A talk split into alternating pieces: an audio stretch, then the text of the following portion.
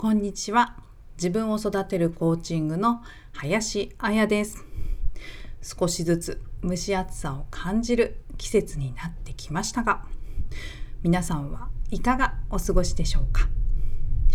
梅雨の時期の楽しみはありますか？私は先日、アジサイを見に行ってきました。色が鮮やかで可愛らしくって、ふわーって心が明るくなりました。お花っていいですよね。それでは早速テーマに行きます。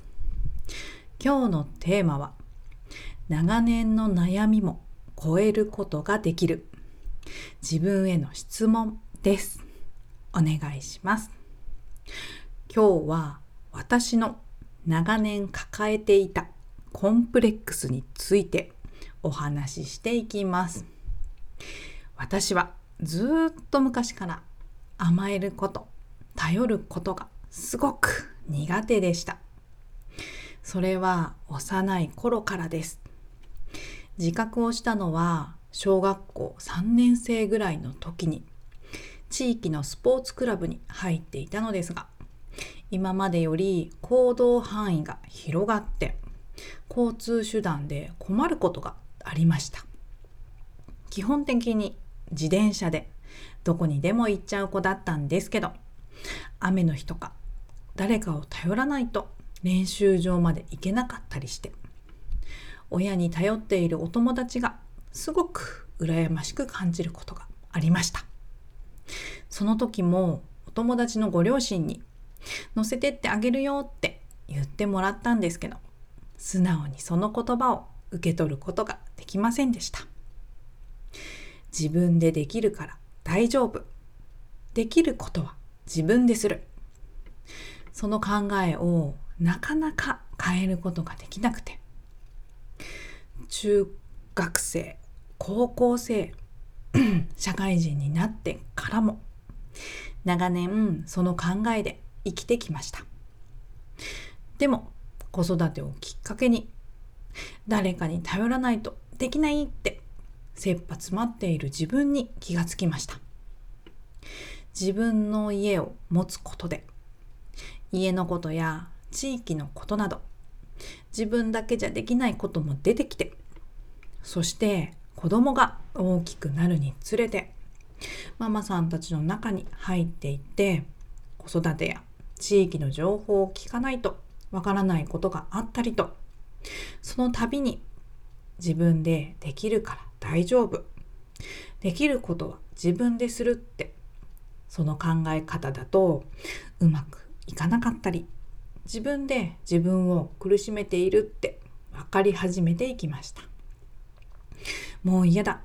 変わりたい。そう思い始めて自分で自分と向き合うことを始めました。長年抱えていたコンプレックス。どうしても変わりたくて。私は諦めませんでした。そしてコーチングに出会い初めてのセッションで教えてもらった思考のプロセスがすごく納得できたんです。ここが変われば変わるって確信が持てて私の気持ちを後押ししてくれました。そしてプログラムを受けてみようって決意をしました。プログラムを受けて自分に問いかけることを問いかけることを教えてもらって本心本音を見つける鍵となっていきました。私は本当はどうしたい？どうなりたいってその答えをジャーナリングで書き出していきます。その習慣もプログラム中に身につけることができました。この長年抱えていたコンプレックスは強く信じて疑いもしなかった考え方でした。それは無意識に作られたもので例えば他人から言われた言葉過去の経験メディアの情報など外からの情報で無意識にできた固定的な考え方が元となって私たちは認知し判断し選択をして行動しています。認知科学の言葉でブリーフシステム内部表現と言います。このブリーフシステムに大きく関わっている脳の働きがラス毛様体不活系といって必要な情報だけを取捨選択する機能のことを言います。なぜ取捨選択が必要かというとすべての情報五感を使って全身から集められる情報を取り込もうとすると情報量が膨大すぎて脳がパンクしてしまいます。だから必要なものだけを取捨選択して認知する情報として取り入れています。この取捨選択する判断基準となっているのが先ほどのブリーフシステムです。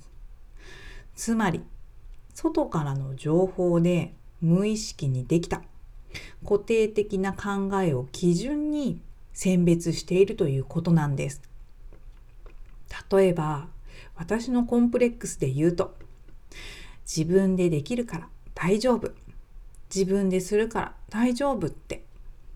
強く信じて疑いもしなかった考え方があって。その信念に伴って判断をして自分でできることを選択して行動していたということです。どんな言葉が影響していたかまで覚えていませんが私は小さい頃からよく話を聞いていたと。祖母や母が言っていました。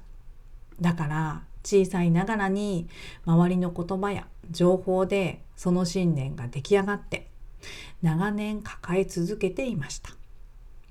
コンプレックスって苦手意識やなんか嫌だなって思ったりイライラモヤモヤとなって現実に現れます。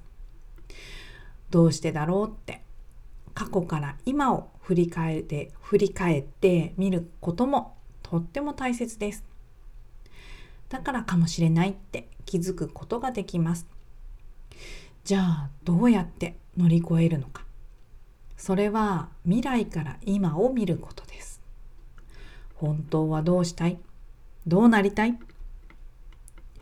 過去からの記憶ではなく未来側から今を見ていきます。じゃあ何ができるだろう？